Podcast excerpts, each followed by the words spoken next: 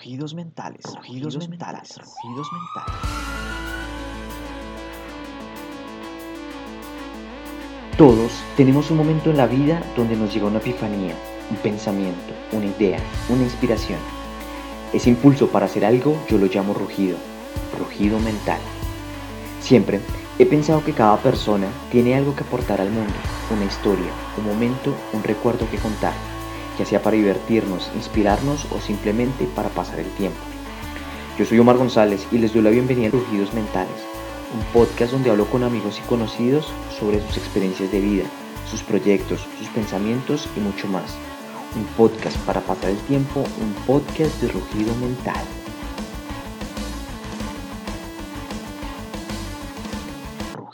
Mentales, rugidos mentales, rugidos mentales. Hola amigos, bienvenidos a Rugidos Mentales, episodio número 27. Gracias por escuchar un episodio más de este podcast.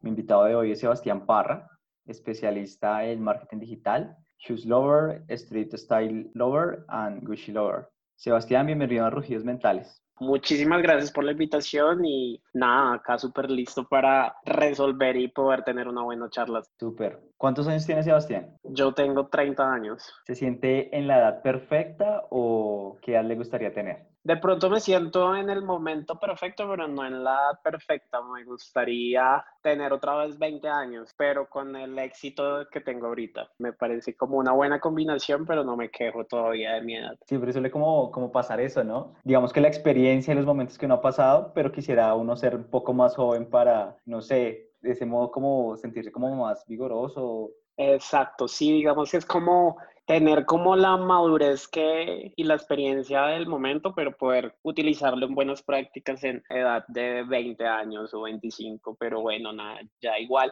Siento que las cosas del pasado se van aprendiendo y por algo cuando uno va teniendo más edad, la experiencia y el pensamiento va cambiando un montón, entonces siento que, que se aprende de, de, ese tipo de, de, errores y de anécdotas desde cuando joven para poder uno construir un mejor camino, no quedarse como en la misma línea, entonces siento que también trae sus buenas cosas. Total, así es. Hay una pregunta difícil. A uno normalmente le preguntan, bueno, de esta edad en la que estoy en el presente al pasado, ¿cuál le gustaría estar? Ahorita hablamos de que le gustaría estar en los 20 años. ¿Alguna vez se ha preguntado cómo, hasta qué edad le gustaría existir? De pronto me gustaría llegar como a una edad donde pueda seguir sintiéndome yo, donde de pronto no tenga como alguna dificultad o algo para seguir sintiéndome yo, es decir, tener y, gozar como de una salud y una plenitud mental más que todo. Entonces, digamos que no, no tengo como un número, pero sí me gustaría tener como algo que yo pueda sentir que sigo siendo yo y que no necesito ayuda de otras personas o tener como recuerdos para poder recordar y saber quién soy. Entonces,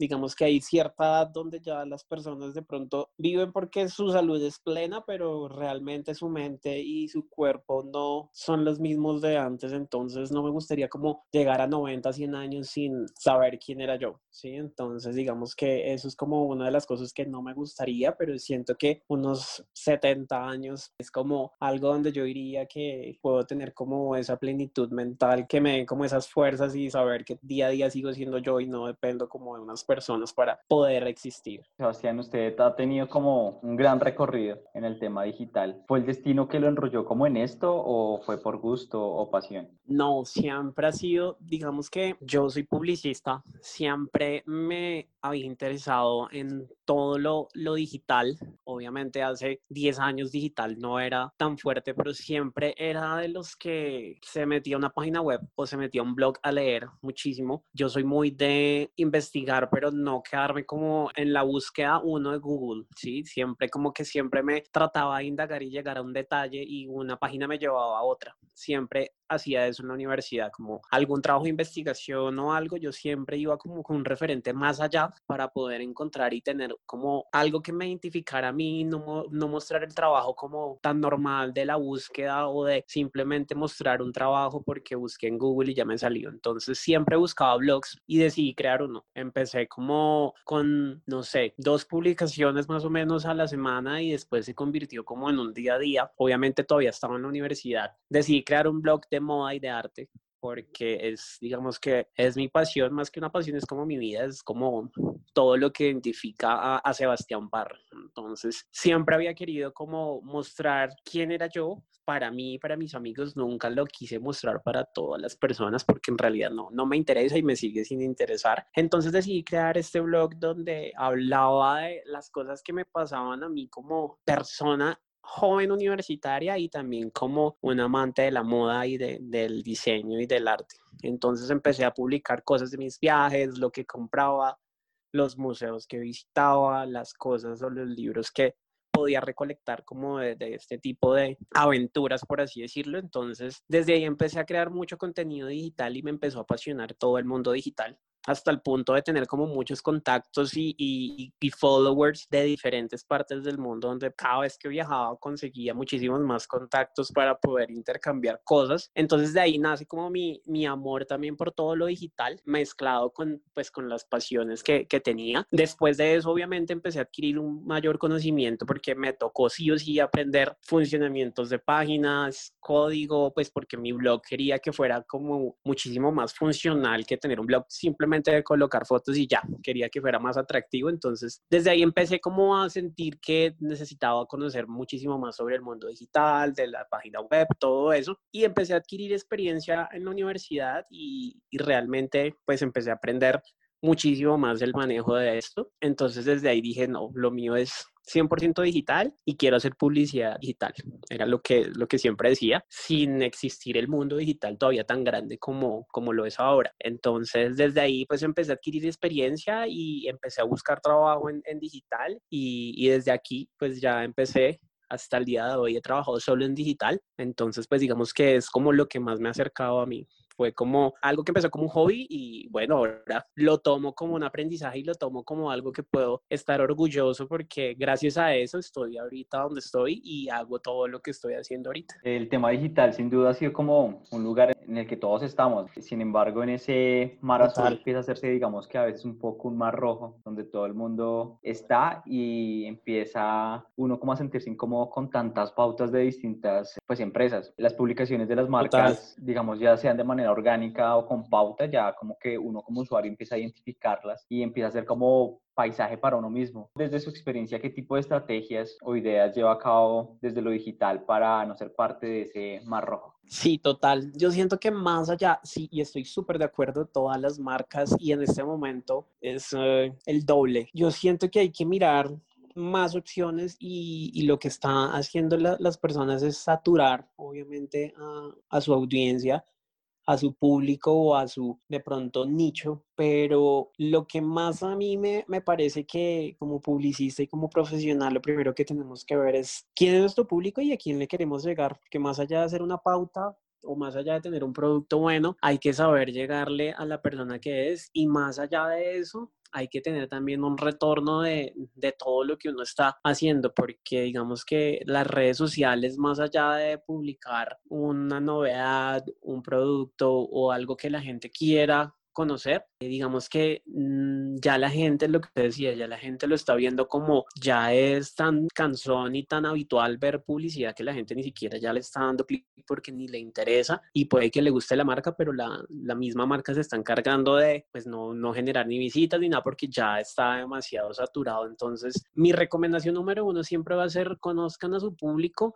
y miren que realmente es valor agregado para su público si hacer de verdad una publicación si hacer de verdad un webinar, si hacer un live, qué es lo que realmente la gente está buscando y cuál es su mercado y como marca uno tiene que saber que uno no puede estar en todos los canales solo porque es tendencia o porque todo el mundo lo tiene, entonces lo, lo tenemos que tener. Así ni sepamos cómo hacerlo o si lo estamos haciendo bien o no, meternos. Entonces, más allá de eso, hay que conocer primero cuál es nuestro público y el por qué estamos haciendo esta publicidad, si realmente vamos a conseguir algo y si vamos a obtener publicidad, cómo vamos a mantener ese público. Sí, es, es valioso y yo como publicista no puedo decir que dejen de hacer publicidad o que no, no haya pauta porque realmente detrás de ese negocio hay millones y personas que también viven de eso. Entonces, como usuario también lo veo y lo digo también como qué pereza también tanta publicidad, pero realmente después lo pienso como, como profesional y digo que hay mucha gente que está viviendo de esto y hay personas que tienen mi cargo y están haciendo esto, entonces tampoco puedo desmeritar ese trabajo, pero lo que siento y, y lo negativo de esto es que la gente está saturando el mercado y está siguiendo una tendencia sin que sin saber si su marca aplica o no para todo este mundo digital. Es decir, claro, yo apoyo 100% que todas las marcas deben estar en algo digital, pero mi recomendación es mirar si somos relevantes en todos los canales digitales y conocer nuestro público, mantenerlo, porque lo más fácil es hacer una publicidad y empezar a ganar fans, pero ¿cómo lo vas a mantener? ¿Sí? Entonces, eso es mi recomendación y es como lo que yo siempre genero en el trabajo. Hay quienes aman los carros, invierten mucho dinero engallándolos, como decimos aquí coloquialmente en Colombia. Y hay quienes aman las joyas, invierten en ellas comprando las más finas y llamativas. Tenemos como de todo para todo. ¿Usted a qué le invierte más? Bueno, tengo que decir que últimamente he sido muy amante también de los carros. Hace poco compré uno, pero soy más amante de la ropa y es lo que más invierto. Y la cuarentena también hizo algo que cambiara mi chip porque usualmente gastaba muchísima plata en, en ropa porque siempre lo, lo, he hecho, pero la cuarentena me enseñó que también podía ahorrar más cosas y podía gastar en otras cosas. Entonces empecé a gastar en cosas de la casa, como no sé, he comprado cosas, obras de arte, libros, eh, compré unos pósters súper chéveres de unos artistas de New York. Entonces he invertido como en eso últimamente y también, obvio, soy súper amante de los carros, entonces pues he invertido también un montón en el carro que compré ahorita, pero 100% se lo lleva la ropa siempre.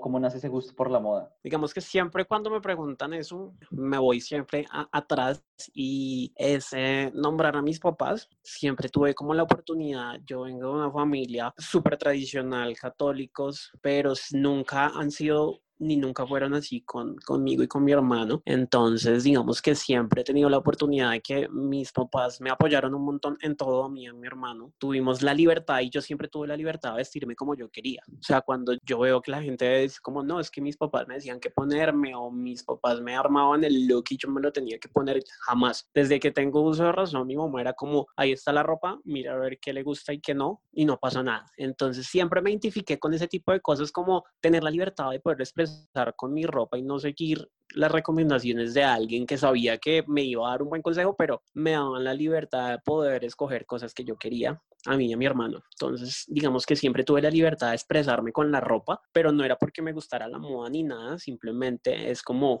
algo que, que fue trascendental. ¿Cómo empezó el gusto por la moda? Empecé a ver muchas películas y tengo uno de mis referentes más grandes que era mi abuela. Ella falleció.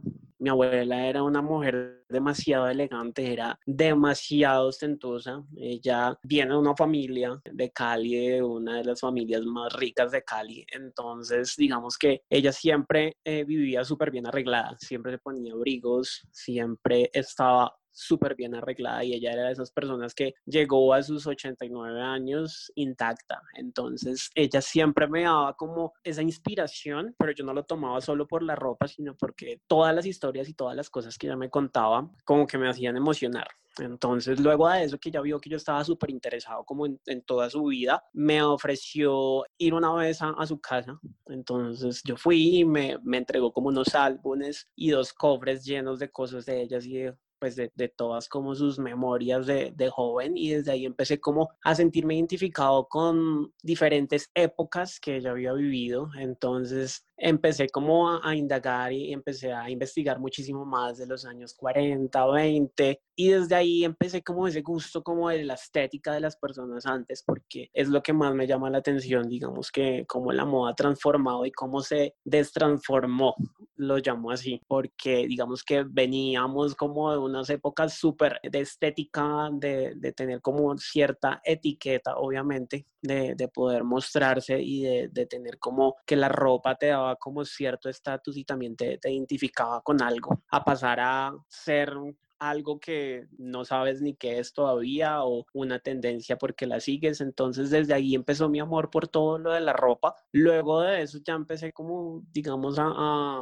a, viajar y, mis papás me llevaban y en los aeropuertos empecé a ver revistas. Luego me, me, me metí muchísimo en el mundo de todo lo que era el cine de los 40, 50 y desde ahí dije como me encanta la moda ya empecé como a mirar muchísimo más desfiles, empecé a, eh, había un canal que se llamaba Fashion TV hace mil años y empecé a ver desfiles de diseñadores de un montón de tiempo y ya después empecé, mis papás me regalaron libros, entonces empecé a leer historia de moda y desde ahí yo dije como, ok, estoy hablando, no sé, tenía por ahí unos 6, 7 años cuando empecé como a decir como lo que me encanta es esto y me, apasiona la moda hasta la fecha. Está súper interesante como todo ese concepto que, que muy bien, digamos que usted resume de primero pues una conexión familiar, que sería en este caso con su abuela, conexión de películas, eh, conexión de revistas y con lo que comentaba anteriormente también siento que le gusta mucho el tema artístico, en ese orden de ideas, ¿usted se siente de alguna manera como, no sé, conectado con el, con el arte?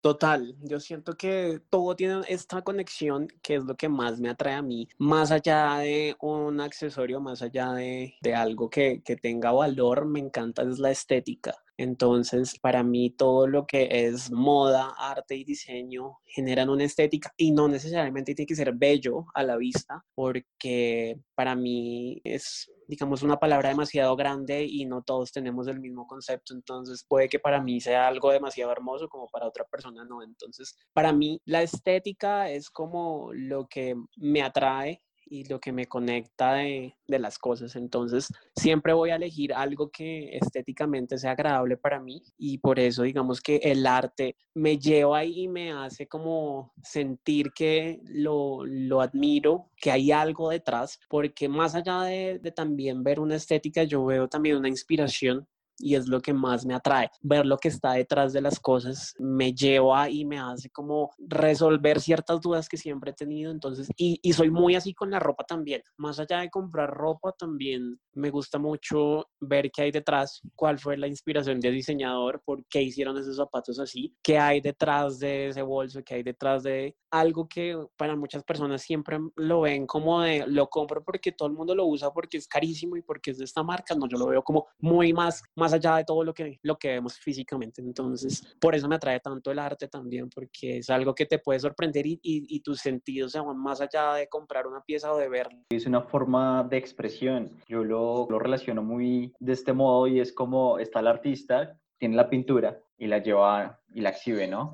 exhibe en el museo o en el lugar donde sea. Y las personas empiezan a ver no solamente la pintura, sino a ver qué es lo que hay detrás de eso, que en este caso sería como esa inspiración, esa expresión, esa idea de lo que existe. Sin embargo, hay muchos que todavía se preguntan eh, qué es la moda. ¿Usted qué responde, por ejemplo, a esa pregunta? ¿Qué es la moda? Tengo dos respuestas. La moda es, para mí es una industria gigante, pero también para mí es algo positivo y algo también negativo en las dos formas. Es decir, es algo que, que, te puede generar mucha fantasía, pero a la vez también te puede enfermar la mente, ¿sí? Entonces, si lo vemos por el lado bueno, para mí es un estilo de vida y para mí es, digamos, eh, mi esencia, pero también hay un lado malo y también hay como esta parte obsesiva donde uno tiene que tener un equilibrio y siento que la moda como industria no quiere que haya un equilibrio, sino siempre quieren que haya una exclusividad y una obsesión para poder vender y para hacer la industria que son, digamos que la industria de la moda mueve muchísima plata y, y la industria de la moda no es solo ropa, ¿sí? Entonces, digamos que para mí es eso. Yo trato de tener un equilibrio, aunque debo admitir que a veces es difícil, eh, y más como alguien que ama tanta, tanto la moda como yo, pero hay que tener un equilibrio y en eso, eh, digamos que también he sido súper consecuente y, y, mis papás también me ayudaron a, a, tener ese equilibrio porque uno no puede obsesionarse y no puede también solo vivir de la moda. Si yo fuera diseñador o si trabajara en la industria de la moda, para mí la moda sería mi vida, pero no, es simplemente un estilo que, que me gusta, que me apasiona, que admiro y que hasta donde pueda lo voy a seguir, digamos, teniendo. Y para mí la moda no solo es digamos, ropa costosa o, usar diseñador, sino hay muchísimas más cosas para, para poder definir esta palabra tan grande. Como recomendación siempre trato de decir que y que la gente entienda que, que, para mí la moda no es mi vida y que hay que tener un equilibrio y que no voy a dejar de vivir y ni de comer por poderme comprar algo que esté de moda, ¿sí? Entonces siempre trato como que las personas caigan y que el mundo de la moda no siga absorbiendo como lo está absorbiendo el mundo de la belleza, más no el mundo que es más hermoso de apreciar la ropa, sino que quieren que las personas que les guste la moda se obsesionen más bien con el, el, estereotipo de belleza y traten como de encajar para poder tener más y más público y que la gente sea súper consumidora de moda. Entonces es eso, como no dejar que esto te atrape porque digamos que es una obsesión como todas, así como hay gente que lo que usted decía, eh, le gustan los carros, le gusta, eh, no sé, los juegos de azar, hay que tener un equilibrio como todo, ¿sí? Más allá de, de esto que, que nos apasiona a tantos, hay que tener un equilibrio y saberlo controlar. Precisamente cuando comentaba todo esto, se me vino a la mente una palabra que me marcó también en un momento y es como todo en exceso es malo. Cuando Total. llevamos al límite cualquier cosa de nuestra vida, cuando se convierte ya, digamos, en una obsesión o algo así, digamos que rompe ya con la esencia y el gusto que realmente uno le da desde el inicio. Exactamente. Hay una marca que usted ama, en Instagram usted se define precisamente con, con esa, con la amante de esa marca. ¿Cuál fue su primer acercamiento con esta marca? Eh, Gucci, no sé si la estoy nombrando bien. Está bien, sí, está bien. Sí, eh, amo, digamos que así como, como usted me identifica, me identifica a varias personas porque llevo, no sé, obviamente Gucci es una marca de hace muchísimos años, que incluso a mí ni me gustaba porque su estética era demasiado sensual y demasiado sexista para lo que a mí me gusta. Entonces hubo un cambio en Gucci. Antes el diseñador de Gucci era Tom Ford. Hace más de, yo creo que por ahí unos seis años, Gucci estaba, eh, estaba decayendo básicamente por lo mismo, porque se estaba acercando esta nueva era digital y se estaba acercando la era de, donde las marcas tenían que despertar y decir, nosotros no únicamente le estamos vendiendo a la élite de moda, sino también le tenemos que llegar a muchísima gente que puede ser aspiracional o que tenga la plata, pero en su vida se imagine usar una marca costosa porque lo que estamos ofreciendo es un mundo demasiado fantasioso donde estamos demostrando que la moda simplemente es tener el cuerpo súper delgado, medir 1,80 y ser blanco y listo, y el resto el que pudo y ya. Entonces digamos que Gucci era una de estas marcas que encajaba perfecto para esta época donde las personas buscaban una elegancia y un glamour y verse únicamente bien y seguir esa estética perfecta que a mí no me gusta para nada. Entonces eh, yo siempre he sido muy de ver la ropa y de ver lo que les decía a ustedes, la inspiración y de no ver la perfección en la ropa ni ver la perfección cuando alguien se pone una prenda costosa. Es decir, yo lo miraba más allá porque para mí la ropa era una pieza más de arte que la modelo la usaba porque tenía que usarla, pero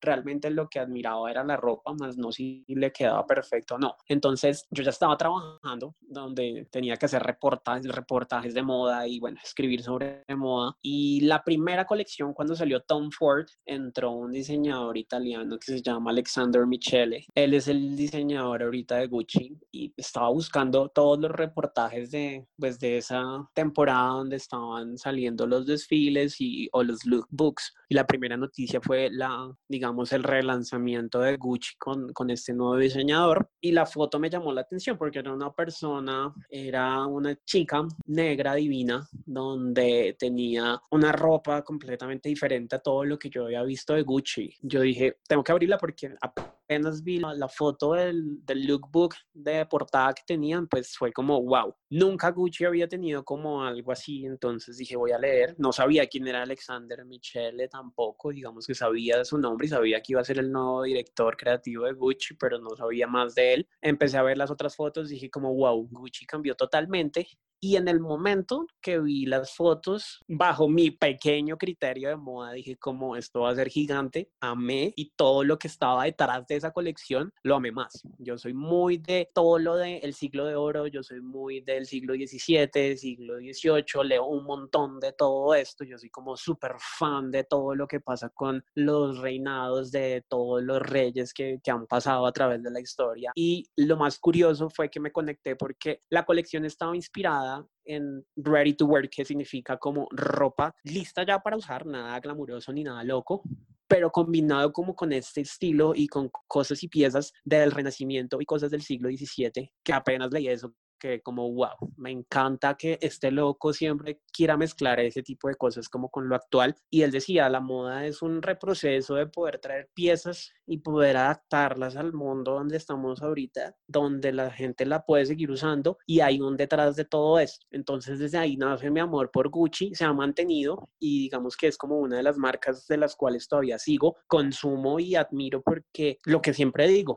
más allá de sacar una buena colección es mantenerse mantener el público y mantenerse en la misma línea y cada vez que yo veo algo automáticamente sé que es de Gucci porque ya hay una, digamos, un ADN de la marca y, y él la logró. Es para mí un genio que haya logrado que Gucci se iba a acabar y Gucci ahorita es lo que es gracias a él y pues obviamente a millones de inversionistas que le dieron su voto de confianza como el salvador de todo esto. Entonces digamos que me identifico mucho con, con lo que le gusta a él. Él es una persona que está muy pendiente de todos esos detalles y la ropa que él hace para muchas personas es horrible y a mí me encanta eso. Soy muy de esa estética de ver las cosas feas también tienen un lado bueno. ¿Sí? Entonces él está tratando de cambiar la mente más allá de todo lo que hay detrás de, de Gucci, es tratar de que las personas abran los ojos y, y sepan que la moda es simplemente algo trascendental que no tenemos que estar esperando pues que alguien nos diga qué usar y qué no, sino me gusta mucho que él también no tiene, digamos, en sus desfiles, por lo general siempre hay desfiles de hombres y mujeres, él siempre combina los dos y no tiene uno exclusivo para mujeres o para hombres porque él dice que la ropa sigue siendo ropa. Y si una persona, una mujer se pone falda y pantalón, sigue siendo mujer. Y si un hombre se pone vestido o pantalón, sigue siendo hombre. ¿Sí? Entonces, eso también me encanta y, y no lo tomo como, eh, digamos, el, el, marketing de ahorita de, de, poder tener como esa inclusión, sino que él lo, lo toma como eso de decirle a las personas, vístase como usted quiera, porque realmente usted es el que está consumiendo y usted es el que invierte esta plata y usted es el que piensa. Entonces, eso me parece chévere de Gucci. Entonces, digamos que después de esa primera conexión o como esa conexión con, con el diseñador y con, con esta marca, entonces desde ahí me, me super identifico y no me pierdo ninguna colección y, y, pues estoy siempre detrás de todo lo que están haciendo tan como empresa y también como, pues, como, como casa de moda. 315 publicaciones y más de 14.400 seguidores en Instagram. ¿Cómo ha sido como esa ventana de ingreso a esta red? ¿Fue intencional o, o, no? ¿Cómo ha sido ese tipo de trabajo para crecer en esta red social? Digamos que fue un cambio drástico cuando llegué a sentir que el blog ya no me estaba inspirando tanto y no tenía tanto tiempo para, para poder seguir posteando blogs. Entonces decidí pasarme a la red del momento y empecé a descubrir que todas las personas que yo seguía se estaban metiendo a Instagram. Entonces aproveché. Esta cuenta es la segunda tenía una y se me bloqueó, se me perdió, donde tenía como muchísimas más fotos de, de todos los viajes que, que, he tenido y de hecho de muchos desfiles de,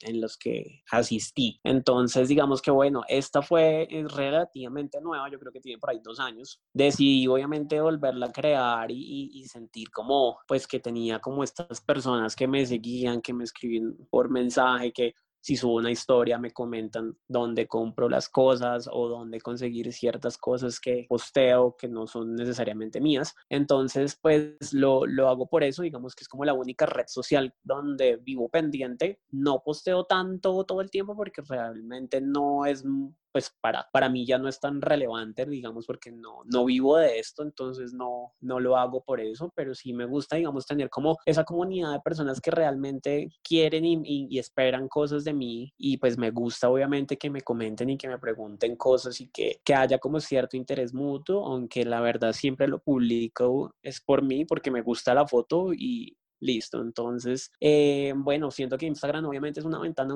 muchísimo más grande para lo que yo hago. Entonces, aprendo un montón de las cosas, de las cuentas que sigo. He conocido bastantes personas a través de Instagram, que eso también me parece, digamos, una nota que uno puede conectarse con personas que tienen tus mismos gustos o pensamientos. Entonces, ha sido una buena experiencia. Entonces, pues para lo que es de moda y de arte y las cosas que me gustan, es como una gran ventana para poder conocer y poder aprender y poder saber que hay muchas personas también que piensan como uno y que hay que, lo, lo que siempre digo, hay que tener también una, un equilibrio con esto y no obsesionarse tampoco con estas redes sociales donde también se muestra una vida también que es súper aspiracional en muchísimas cuentas. Entonces, nada, yo me fijo es en la mía y en realmente estar feliz y realmente poder demostrarlo y, no tener que llegar a, a, clichés ni, ni, cosas donde las personas se obsesionan con cuentas y, y con perfiles que realmente no, no llenan entonces, pues sí. Yo veo el perfil y lo veo, yo supongo que por toda esta onda que hemos venido hablando, como un perfil también muy artístico, o sea, las fotos se ven muy bien tomadas,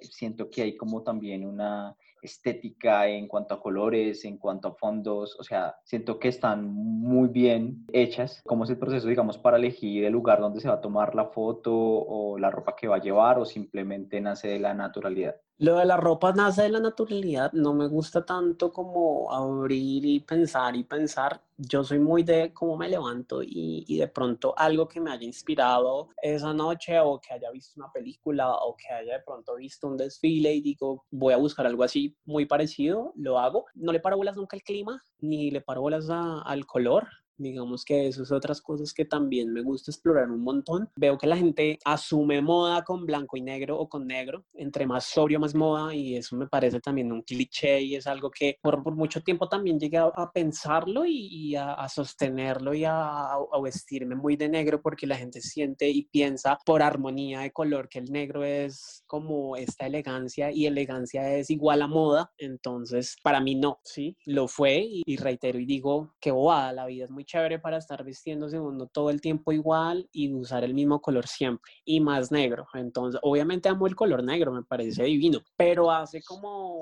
unos cuatro o tres años empecé a, vestirme muchísimo más de estas tonalidades de, de color blocking, de, de, poder tener como prints y poderle dar como ese toque chévere a mis looks y, bueno, me siento súper usándolos, entonces digamos que, que, no, no me interesa si, si la gente piensa que me veo bien o no, es más digamos un pensamiento mío. Eh, en cuanto a lo de las fotos, eh, digamos que si le paro bolas mucho al clima, me encantan las fotos donde haya sol o que el cielo esté digamos tipo azul sin nubes, porque siento que las fotos quedan muchísimo más lindas y me gusta que más allá de mi look también admiren lo que está detrás y también admiren el lugar. Entonces, pues trato de, de seleccionar fotos donde me dé buena luz, donde se pueda apreciar bien la ropa, donde me pueda ver yo así entero, donde hay un fondo que haga contraste también a veces con mis, con el look. Entonces, eso es lo que más es difícil. Digamos que Bogotá tiene sitios súper chéveres, pero hay veces que es difícil porque no hay, digamos, ah, ciertos lugares tan limpios para poderse tomar fotos. A veces hay ruidos y no estoy hablando de basura, sino ruidos visuales, grafitis o cosas que de pronto no me parecen tan chéveres.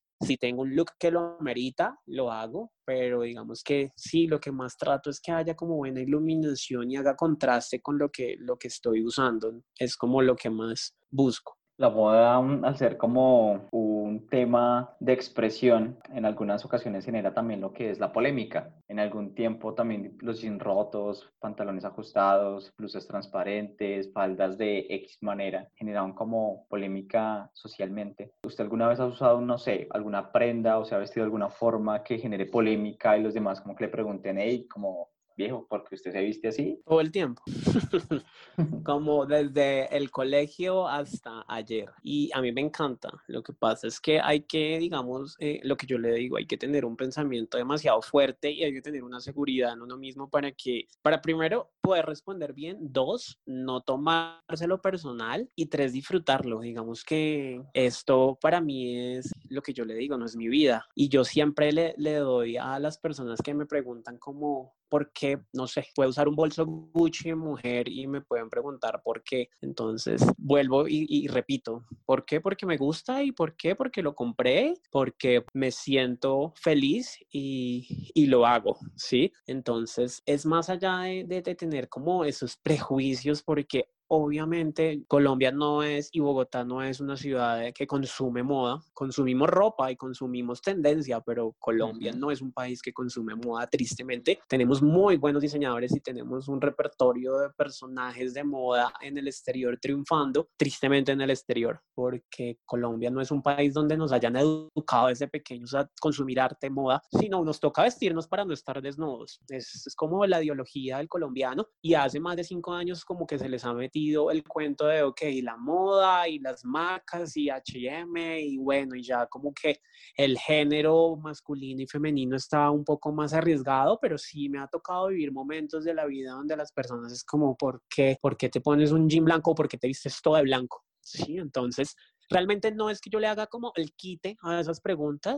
La gente puede preguntarme lo que quiera, pero no, yo no siempre les tengo que responder porque en realidad no me interesa tampoco que sepan más allá. Si veo que las personas me lo preguntan de una forma agradable, lo hago. Si me lo preguntan de una forma como que se quieren no burlar, sino como que indagar más allá del tema, es como ni al caso, ¿sí? O sea, realmente, digamos que en, en esta edad que tengo y siempre he sido así, no sé, desde el colegio, siempre me he vestido diferente al normal de la sociedad, entonces digamos que eso ha hecho que mi mente sea muchísimo más fuerte y, no me voy a, digamos, tratar de, de, ofender o sentirme mal por comentarios de personas que realmente no saben nada, me ofendería donde sea un ente que me encanta y que me, que me indague porque me he visto así, o sea, que Alexander Michel de Gucci me diga por qué me he visto así, pues voy a mi cama y lloro, ¿sí? Pero pues si me lo dice alguien que realmente para mí no tiene ni siquiera criterio de eso, pues realmente nunca me va a ofender. Me encanta vestirme diferente y me encanta que me pregunten, me encanta resolver las dudas, me encanta que me digan, pero ¿por qué? ¿Por qué ese bolso es así o por qué esos zapatos son así? Me encanta explicarlo. Entonces digamos que sí, para mí siempre trato como de tener esa estética diferente donde no lo hago por la gente, sino lo hago por mí, porque así soy yo y siempre me he vestido así y no me gusta verme como todo el mundo. Entonces, digamos que, que sí, es como la recomendación que yo siempre doy, como no, no dejarse que las preguntas te coman a ti, ¿sí? Sino tratar de disfrutar y de verle el lado bien. Si uno se siente bien, no tiene por qué esperar que las personas den su opinión, sea buena o sea mala, sino simplemente estar bien con uno mismo y las personas, se, tú lo proyectas y las personas automáticamente saben que tienes tanta seguridad que cero les vas a parar bolas y que no tiene nada. Entonces, obviamente me preguntan muchísimo, es en Colombia, cuando, cuando estoy por fuera, pues de pronto soy uno más, porque afuera también hay muchísima gente más loca incluso que uno. Entonces, digamos que eso también es uno de los paradigmas que me parecen hartos, entre comillas, en, en, en la sociedad colombiana, donde tú te tienes que ver tal cual como todo el mundo, o si no eres diferente, raro. Y también ahorita lo raro se está volviendo tan común que me parece cansón, porque la gente se está viendo rara simplemente por moda, ¿sí? Por tendencia, porque están viendo a un artista que le tocó cambiar para no volverse tan tradicional y generar como estos seguidores, entonces eso también me parece harto. Hay, hay personas que realmente yo me acuerdo en la universidad que yo me vestía como ahorita se están vistiendo muchos y me parece chistoso eso. Es como verle que las personas lo están haciendo es por más allá de seguir una tendencia que realmente saber por qué esos pantalones son tan ajustados y de dónde vienen esos pantalones tan ajustados y por qué ahora la gente usa Dr. Martins y antes solo lo usaba una tribu urbana, ¿sí? Entonces son como esas cosas que me parece cool que la gente esté cambiando y que los adolescentes ahora estén como cambiando ese modo, pero me parece una rebeldía boba, porque entonces si mañana la moda es vestirse de blanco, entonces todos se visten de blanco. Entonces realmente me parece más a, aprecio, más donde las personas tienen una esencia y un, un porqué y lo demuestran, ¿sí? Entonces así tal cual soy yo. Me parece súper interesante como ese concepto que hay detrás de esta historia que hemos venido hablando y es eh, una forma de expresión donde yo siento que estamos en, en, un momento que aún hay como muchos prejuicios que siento que hay un círculo todavía muy pequeño respecto a los comportamientos pero también siento que se va haciendo un poco más grande en cuanto a lo que usted comentaba por ejemplo de si aún no sé siempre se han dicho que la mujer tiene que andar con la cartera pero qué hay si el hombre que le gusta también la cartera que viene, yo lo asimilaba muy bien con lo que pasaba hace algunos años y todavía se ve eh, con el tema del machismo. Y es como usted no puede llorar porque usted no es una mujer, o sea, no llore como una niñita, yo siento que eso está todavía muy arraigado a la sociedad, sin embargo se va abriendo como un mundo diverso, donde si a mí me gusta una cosa, pasaba con la música también en un tiempo, o sea, yo no puedo escuchar rock, y lo hemos hablado aquí en otros episodios, y a los cinco minutos pasarme a un reggaetón o a una ranchera porque como que estaba como todo tan estático. Ahora siento que está abriéndose un poco más el camino donde yo puedo escuchar esta canción y si me gusta la otra simplemente es música. Entonces está súper interesante el concepto. Total, total. ¿Qué es tener estilo? Es tener criterio y tener personalidad. Para mí es eso. Usted, digamos que relacionado con el tema de la moda y siento que tiene una gran pasión por el tema y ha participado en distintos eventos, eh, ¿alguna vez pensó como en ponerse a estudiar, no sé, diseño de modas? Cero. Y todo el mundo, esa es otra pregunta que todo el mundo me hace, ¿por qué no estudiaste moda si te encanta la moda? Y no, más allá de, de que me guste, no, no siento que tengo el talento para diseñar. ¿Sí? Ni para vestir a alguien, ni tengo el talento para decirle a qué persona usar tal cosa, ni nada, sino lo veo más allá de, de, tener un pensamiento, de poder tener un criterio de moda para mí mismo y, y listo. Digamos que, que soy muy de, de admirar a un diseñador por lo que hay muchas cosas que un diseñador tiene que tener para ser un gran diseñador y siento que es un camino que hay que tener muchísima creatividad y hay que tener algo de, de charm y que la gente pueda verlo e identificar una marca solo porque lo ve sin necesidad de ver el nombre. Entonces lo admiro y, tengo muchísimos amigos que son diseñadores y, son unos duros, pero no, yo soy muy de poder demostrarlo bajo publicidad, bajo un texto, escribiendo, pero que yo diga quiero ser diseñador o, siempre quise ser diseñador, no, nunca. Me apasionaba mucho el tema de las revistas, yo soy muy de revistas, de, de leer revistas, entonces siempre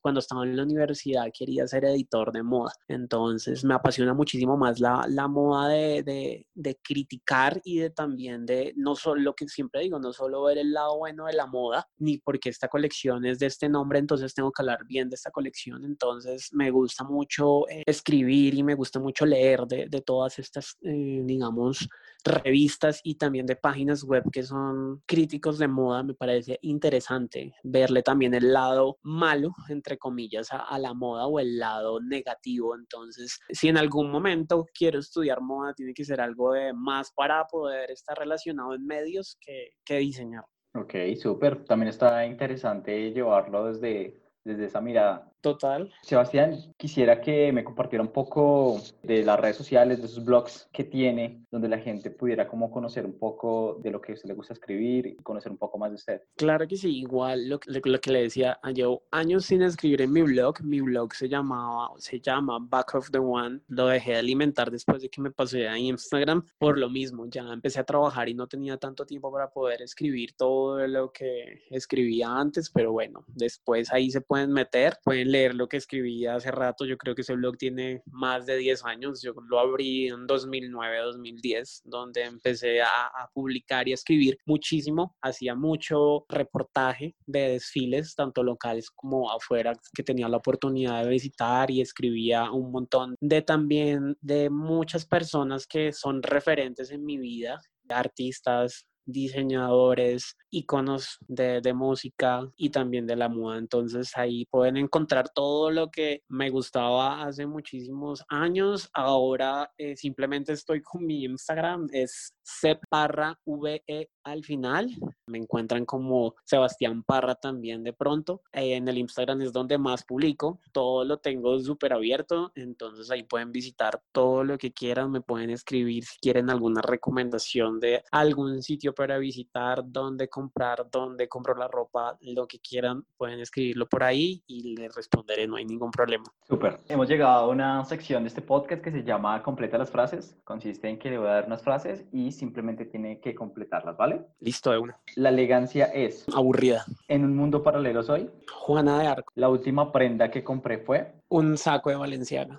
El color que no va conmigo es el... No, todos van. Un accesorio que nunca puede faltar en una ocasión especial. Un buen bolso. Alguna prenda que nunca... o accesorio que nunca pasa de moda. Eh, la camisa.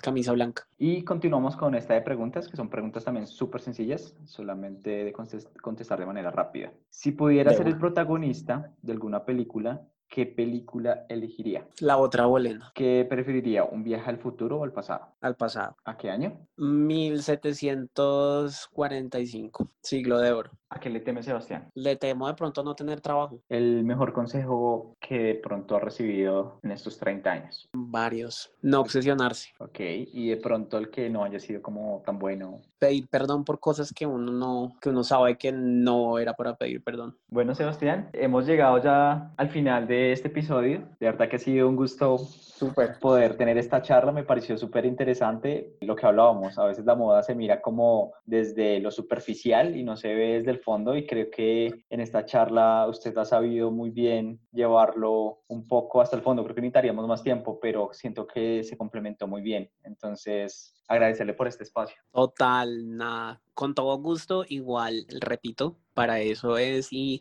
mi consejo, disfruten no solo esto, sino cualquier interés que tengan y tengan como ese equilibrio de poder controlarse y poder verlo como algo que no es tan esencial en la vida porque no sabemos si vamos a poder seguir con ese estilo de vida o no. Entonces hay que tener ese equilibrio con todo gusto y nada, encantadísimo de poder acá expresar y poder hablar todas las cosas pequeñas o grandes que, que han pasado por mi vida. Entonces, muchísimas gracias. Un abrazo y gracias por haber sido parte de Rugidos Mentales. Listo, Omar, muchas gracias. Amigos, gracias por escuchar este episodio.